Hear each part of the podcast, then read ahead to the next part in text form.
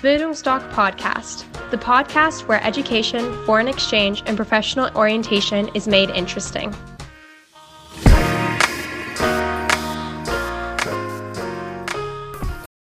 Bildungsdoc Podcast, the podcast where education, foreign exchange, and professional orientation is made interesting.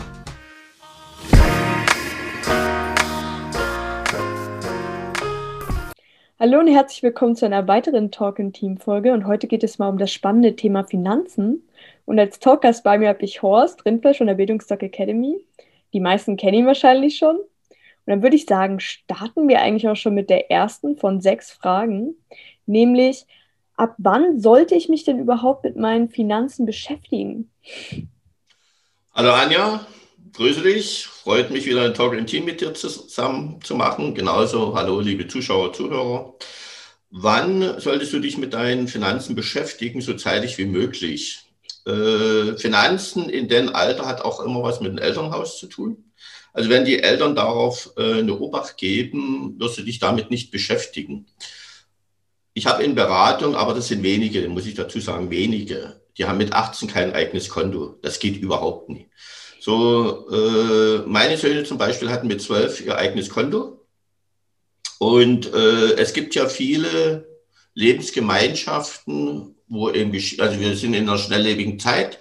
Das sieht man auch an den Eheverhalten. Man lässt sich äh, schnell scheiden und so weiter. Also wir haben Patchwork-Familien und da bekommen ja Kinder beziehungsweise der Partner, wo die Kinder wohnen, Unterhalt oder Alimente, wie man so schön sagt.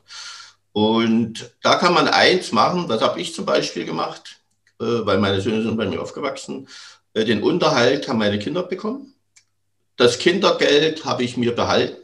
Sozusagen, es sollte nicht zu viel sein, was jetzt die Kinder zur Verfügung haben. Und da habe ich mich immer gerechtfertigt, äh, um mir ein gutes Gewissen zu machen, dass es für Miete, Wasser, Strom und so weiter, was sie anteilig verbrauchen. Und äh, da mussten sie davon auch ihre Handyverträge bezahlen und alles Mögliche, hatten selber ihre Geldkarte. So, und wo dann die Ansprüche nach der Pubertät höher wurden und die mehr Geld brauchten, habe ich gesagt, von mir bekommt er kein Geld, geht arbeiten. So, und dann sind die arbeiten gegangen und wo die dann eben die Schule verlassen haben, mit Studium begonnen haben, hatten die natürlich ein wunderbares Verhältnis zum Geld, weil die natürlich auch sehen, ich kann nur das ausgeben, was ich auch auf meinem Konto habe. Du hast ja schon so Studium angesprochen, als deine Söhne gegangen sind. Was ist denn überhaupt besser? Sollte ich nicht während dem Studium meiner Ausbildung bei meinen Eltern wohnen, weil theoretisch spare ich ja dann Geld, oder wäre es vielleicht doch klüger, in eine WG zu ziehen? Also prinzipiell eine Frage der Persönlichkeit.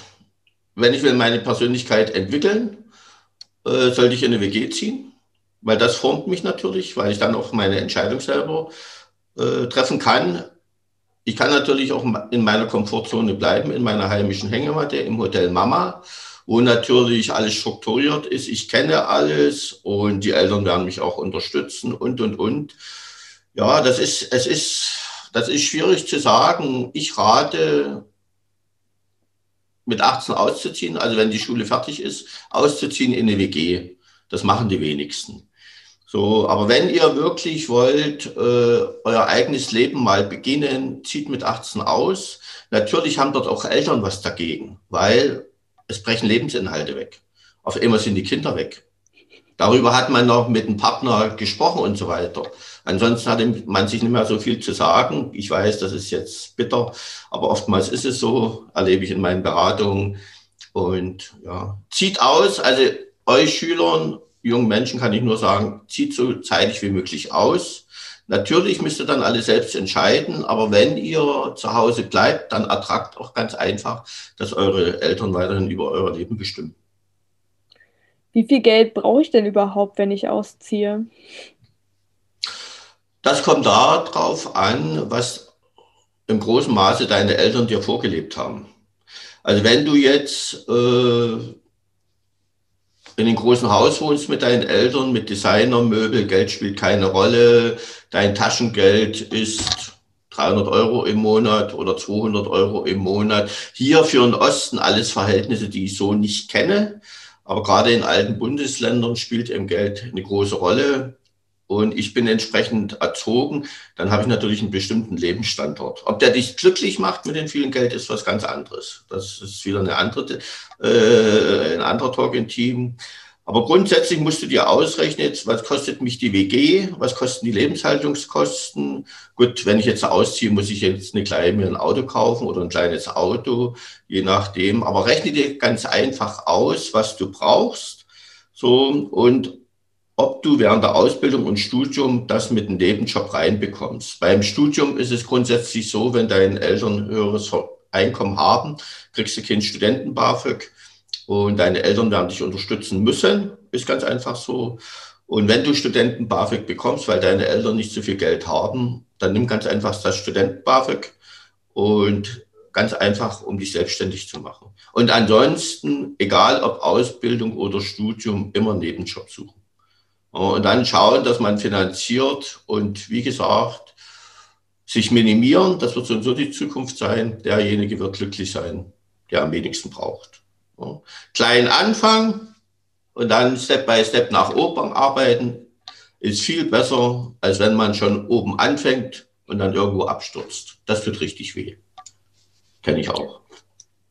Wie, also es gibt ja manchmal Eltern, die jetzt vielleicht nicht ganz so viel Geld haben, um das Studium des Kindes zu finanzieren. Wie kann ich denn überhaupt mein Studium oder meine Ausbildung selbst finanzieren? Also ich bin ein ganz großer Fan vom dualen Studium, weil ich habe nur Abitur mit Facharbeiter gemacht zu DDR-Zeiten, genialste Ausbildungsform, Praxis und Theorie. Und beim dualen Studium ist es so, Gerade wenn du an die Berufsakademie gehst, die arbeiten mit Unternehmen, die auch weltweit aufgestellt sind, teilweise Mittelständler in der Regel. So, und mit denen kannst du einen Ausbildungsvertrag machen oder einen äh, Studien, also ja, einen Arbeitsvertrag, Arbeitsvertrag ist richtig.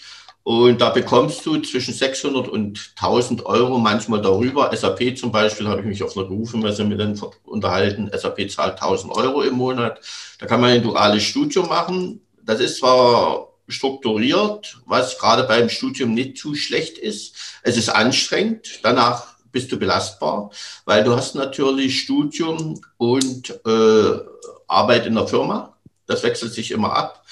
Da lässt sich das Studium ohne Nebenjob finanzieren. Ansonsten Studenten BAföG, wenn deine Eltern, sagt das ja, wenig Geld haben, beziehungsweise 100 Prozent Nebenjobs. Also ohne ein Student ohne Nebenjobs das brauchst du auch ganz einfach, um in Unternehmen reinzuriechen, um Abläufe kennenzulernen, dir Sozialkompetenzen anzueignen, Einordnung ins Kollektiv, dann äh, Pünktlichkeit, äh, ja, solche Sachen. Also prinzipiell immer versuchen erstmal, dass du selbst finanzierst.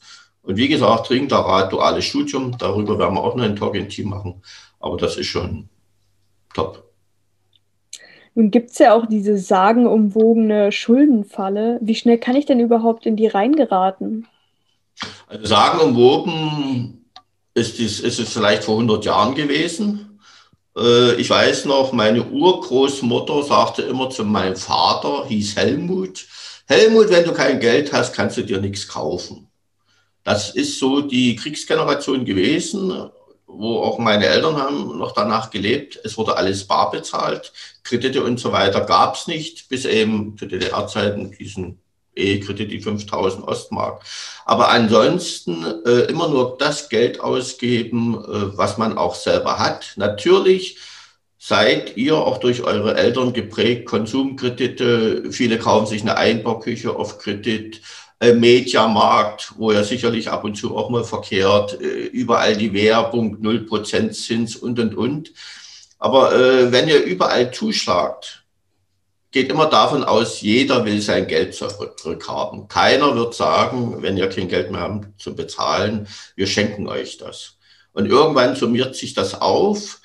Und äh, wenn alles gut läuft, man ist ja so programmiert, war bei mir genauso, wenn es dir gut geht, oder gerade wenn du von der Schule kommst, studierst, Ausbildung machst, deine erste Arbeitsstelle hast, du denkst immer, es geht nur bergauf. Aber es gibt eben gerade die ganzen Sachen, die dein Leben entscheidend verändert, die sind eben nicht geplant. Sie hier heute, wir leben ja immer noch in Corona-Zeiten, äh, wenn du auf immer Kurzarbeitergeld kriegst, 60 Prozent, dein Partner vielleicht auch noch, So, oder dir bricht die Arbeit weg, du bist selbstständig, auf einmal ist dein äh, Geschäftsmodell adieu. Und äh, dann baut sich das natürlich auf. Und Schulden vermindern die Lebensqualität entscheidend. Und wenn ich sowas höre, Geld macht nicht glücklich, kann ich nur lachen, weil ich habe das auch durch, ich hatte 96 einen Konkurs, ich konnte meine Rechnungen nicht mehr bezahlen. Geld macht dich glücklich. Für mich jedenfalls, wenn ich einen Tag später meine Rechnung alle bezahlen kann. Und das ist Lebensqualität, weil dann hast du es nicht mehr im Hinterkopf. Und als letzte Frage gibt es ja immer noch diesen Tipp, man soll sparen und das möglichst früh. Kann ich denn überhaupt, wenn ich so jung bin, sparen? Ich habe ja meistens gar nicht so viel Geld. Das würde ich dein ganzes Leben begleiten, falls du nicht mal, liebe Anja, einen Millionär heiratest. Äh, ich sagte so gerade meinen Jungs, dort kommt das zweite Kind. Äh, solange du Kinder hast und großziehst, denke nicht an ein fettes Sparbuch oder so. Wer Kinder hat, kann auch nicht sparen. So prinzipiell als junger Mensch kann ich eins empfehlen. Macht ganz einfach so. Gerade mein ein Sohn macht bei, äh, bei mir Börse, sich damit vielleicht beschäftigen, beziehungsweise mal mit Freunden reden, wer sich mit Börse beschäftigt.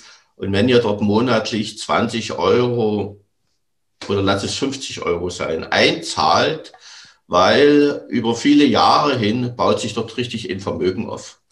So vielleicht ein Beispiel, mein Sohn hatte vor zwei Jahren mit Börse angefangen, 10.000, ist er bei 50.000. So, dann hast du irgendwo das Gefühl oder du hast eben einen, einen, jemanden, äh, der das bisschen versteht, gibt das Geld ganz einfach und wenn man jetzt oder wenn ihr jetzt sagt, mit Börse möchte man nichts zu tun haben, dann macht es wenigstens so, dass ihr noch ein zweites Konto eröffnet und dort im Monat 20 oder 50 Euro drauf zahlt für einen Urlaub oder sonst was, dass das Geld erstmal vom Konto weg ist. Weil wenn das Geld auf dem Konto bleibt, kann ich dir versprechen, ist das zum Monatsende weg. Und ja, alles andere, aber Lebensversicherung und so weiter spielt für euch erstmal alles keine Rolle. Das ist, weil ihr braucht niemanden absichern. Und wir machen ja noch einen Versicherungstalk oder haben wir ja schon gemacht, was wichtig ist und dann schauen. Wichtig ist in euren jungen Leben, feiern, bis der Arzt kommt, wirklich, weil wenn das erste Kind kommt, ist nicht der Spaß vorbei, aber die Verantwortung beginnt. Dann war es das auch schon mit unseren sechs Fragen und sechs Antworten. Falls ihr Fragen zu einem Thema wie Finanzen oder auch zu anderen Themen habt, könnt ihr die gerne mal auf unserer Webseite uns schreiben. Die würden wir dann gerne aufnehmen in unsere Talk-in-Teams und ich würde mich dann auch verabschieden. Ja, vielleicht eins noch dazu. Äh, das war unser erster Talk in Team zu Finanzen. Das war erstmal ganz allgemein. Wir werden uns natürlich noch kompetente Fachleute ranholen, die dort noch äh, detaillierte zu bestimmten Sachen was erzählen.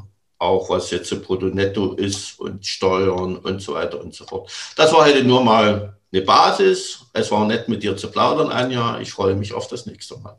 genau. Ciao.